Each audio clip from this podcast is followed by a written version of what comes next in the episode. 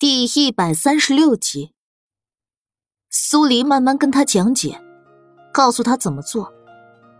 原本是来医馆休息的，说着说着，一眨眼又到了傍晚。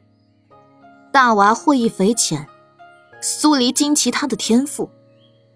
有时候他说的深奥了一点他也能够简单的融会贯通，很有自己的一套见解。看来他得征求一下风九的意见了。如果风九同意，他打算把伊影门两本秘书上的东西都交给他。苏黎起身回府，繁星送他。在出了医馆后，正准备上马车，却见到苏浅月以及上官瑶，两人身后跟着丫鬟、妈子好几人。每人手里都拿着包好的东西。苏黎这才想起来，苏浅烟提醒过他，这个月十五是老夫人的寿辰。见到苏黎，上官瑶跟苏浅月也是一怔。苏黎没打算跟他们说话，也没什么好说的，上了马车，直接吩咐繁星走。然而。上官瑶却疾步走了过来，挡在马车面前。苏黎斜眼看去，上次诬陷的事儿后，上官瑶跟苏浅月就被老夫人关进了祠堂，无令不得出。看来两人被关祠堂的事儿已经是过去式了。苏黎，见到母亲，你就是这样一副态度的。上官瑶。将自己当家主母的身份摆了出来。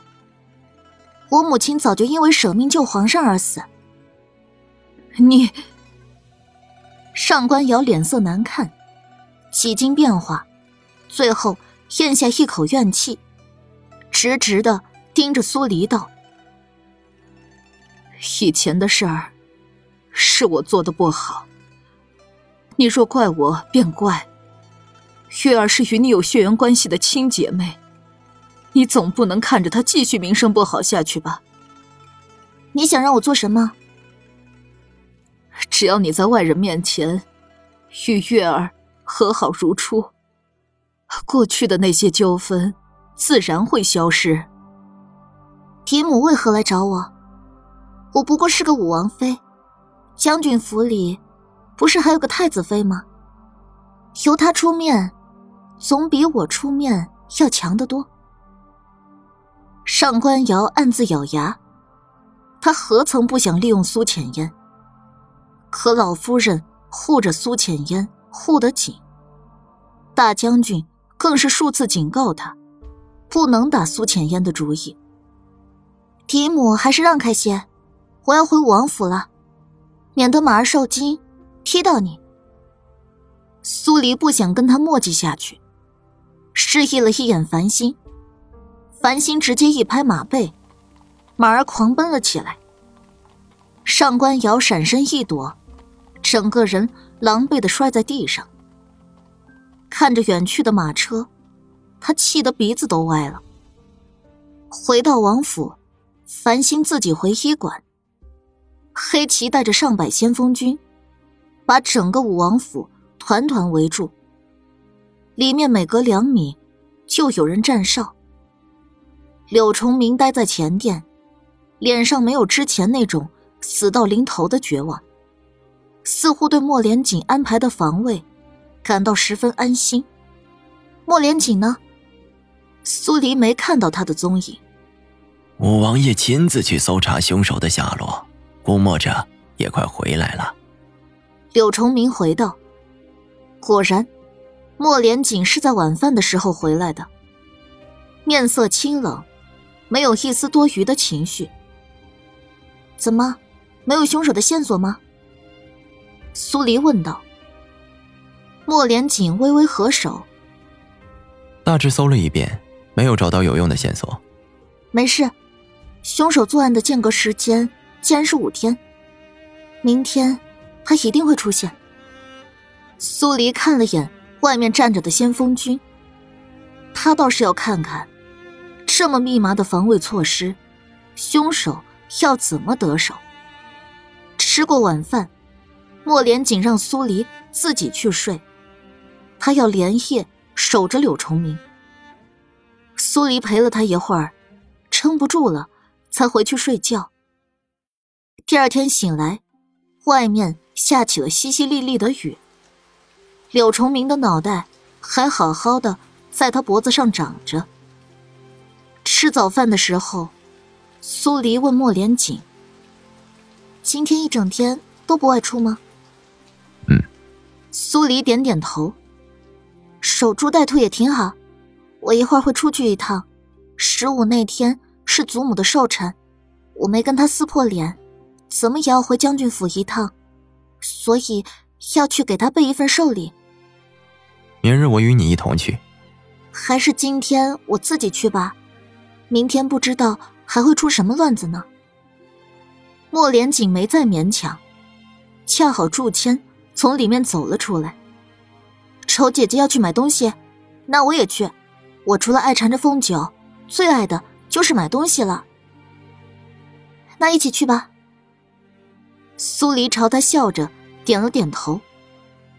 吃完早饭，两人一起出门，依然是繁星赶马车。因为下雨的缘故，街上的人并不多。苏黎让繁星直接去万宝斋，那里稀奇古怪的东西多，保不准能淘到一件稀罕玩意儿。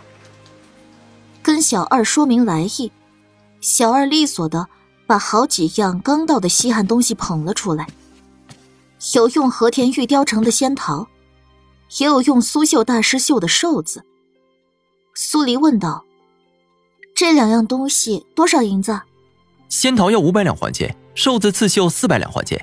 因为这刺绣用的线是金线，入夜时会发出闪闪的光亮，十分罕见。苏黎咂了下舌，东西是好东西，就是忒贵了。他跟老夫人没闹翻脸，但也没那么好的交情，值不了好几百两黄金。他随手指了指角落的一个花瓶。上面有仙鹤的图案。这东西多少钱？这个便宜些，只需要五十两黄金。苏黎这才满意。那给我包起来吧，我要这个。好嘞。小二将其余的东西收好，然后把花瓶拿去包装。祝谦有些不懂了。丑姐姐，你不是要去给祖母贺寿吗？为什么不挑些贵重的？五王爷脸上也好有光啊。那些虚东西要来做什么？省下来的银子，我可以吃好多好吃的了。祝谦双眼一眯，笑得眉眼弯弯，将手里的一串红玛瑙手链拿了出来，撒娇道：“那丑姐姐省下的银子，能不能替我把这东西买了？”还是我有了银子再还给你。苏黎好笑的点点头，同意了。祝谦一闪身，不知从哪个货架上又摸出一串檀木手链。丑姐姐，我这个也想要，送给风九正好。呃，买吧。丑姐姐。苏黎目瞪口呆的。看着祝谦要了一样东西又一样，直到手上再没有空余的地方拎东西了，他才意犹未尽的吐吐舌头。早知道就让王府里的丫鬟跟着了，不然我还能再多买一些自己喜欢的。他发誓，以后再也不跟这丫头出来逛街了。还有，刚刚他付出去的银票。回王府后，一定要找风九讨回来。三人拎着大包小包的东西往外走，祝谦走在最前面，苏黎在中间，繁星在后面。才走了几步，祝谦脚下一滑，哎呦一声，整个人摔倒在地，手里的东西接连摔了出去，掉的到处都是。你没事吧？苏黎赶紧去看祝谦，手里大大小小的东西往地上一扔，把他扶了起来。下雨了，陆华，你小心一点。丑姐姐，我没事儿，我的宝贝。祝谦心疼的去捡他的东西。苏黎哭笑不得，弯腰把刚才放在地上的东西拿起来，却从自己的袖袍里掉出几张叠好的纸。不好！苏黎赶紧又把东西放下，伸手把白纸捡了起来。他今天穿的这身衣服还是昨天的。从柳崇明那儿把证物带走后，也没来得及放在王府里。又原样带了出来，纸张被雨水浸湿，染上了星星点点的污渍。刚准备重新放回袖袍里，被雨水浸湿的地方，诡异的浮现出一行行的小字。他眼皮一跳，立刻把白纸展开，整个放到水坑里浸湿。随着纸张彻底被浸湿。除了名字以外的空白地方，全都浮出了满满的字。苏黎顾不上刚才买的东西，转身跑进店铺里面，把三张白纸平铺在柜台上，一一看过。然而，只有写了孟庆宁以及孙尚书名字的两张白纸上，浮现出了自己。写有柳崇明的白纸上，什么也没有。他压下不解，看向第一张纸，上面详细写了孟庆宁的罪状。他当年考科举的时候，抄袭过一个考生的试卷。那考生后来被发现死于非命。凶手直指那件罪案是孟庆宁做的。第二张纸，上面也写了孙尚书克扣朝廷拨下来的银两。不兴土木，害得北方百姓时常遭受洪水灾害，家破人亡的多不胜举。他死有余辜。这个凶手把自己当成了审判者，就跟他那天晚上跟莫连锦说的一样。凶手不会无缘无故的杀人，他每杀一个人，都会留下下一个死者的罪行及名字。如果朝廷不制裁，那他就会化身为死神，审判那人的死罪。可为什么写有柳崇明名字的纸张，却什么也没有？纸张样式不同，笔迹不同，难道？苏黎瞳孔一眯，浑身止不住的发凉。这时，繁星将所有的东西都送上了马车。进来寻他，四小姐。苏黎把柜台上的三张纸收好，急促道：“快，我先去尚书府，你去武王府将莫连锦找来。”这，没时间了。苏黎顾不上解释太多，冒着雨，直接朝尚书府奔去。繁星快马加鞭，赶着马车，赶往武王府。雨越下越大，苏黎跑到尚书府的时候，黑色的衣袍已经湿透了。守门的小厮被吓了一大跳。王妃娘娘，您这是？我要见孙成。是，小的这边引王妃娘娘去见大公子。小厮打了纸伞，替苏黎挡着，脚步匆匆往前厅走去。到了前厅。孙成就在那儿，似乎有些不安，有些期待，又有些疑惑。见到苏黎，孙成显然被吓了一跳，迟疑间，抬手吩咐丫鬟送杯热茶上来。苏黎抹了一把脸上的雨水，冲向前，把那张写着柳崇明的纸“砰”的一下拍在桌面。这是你写的。是不是？孙成的脸色一僵，张着嘴，好半天没说出一个字来。你偷梁换柱了是不是？苏黎盯着他的眼睛，神情严肃冷冽，目光如利刃一般，仿佛能看到他的内心深处。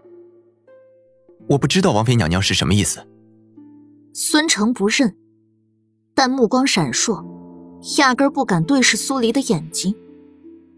你知道我在说什么？苏黎一字一句，将凶手留下的纸张交出来。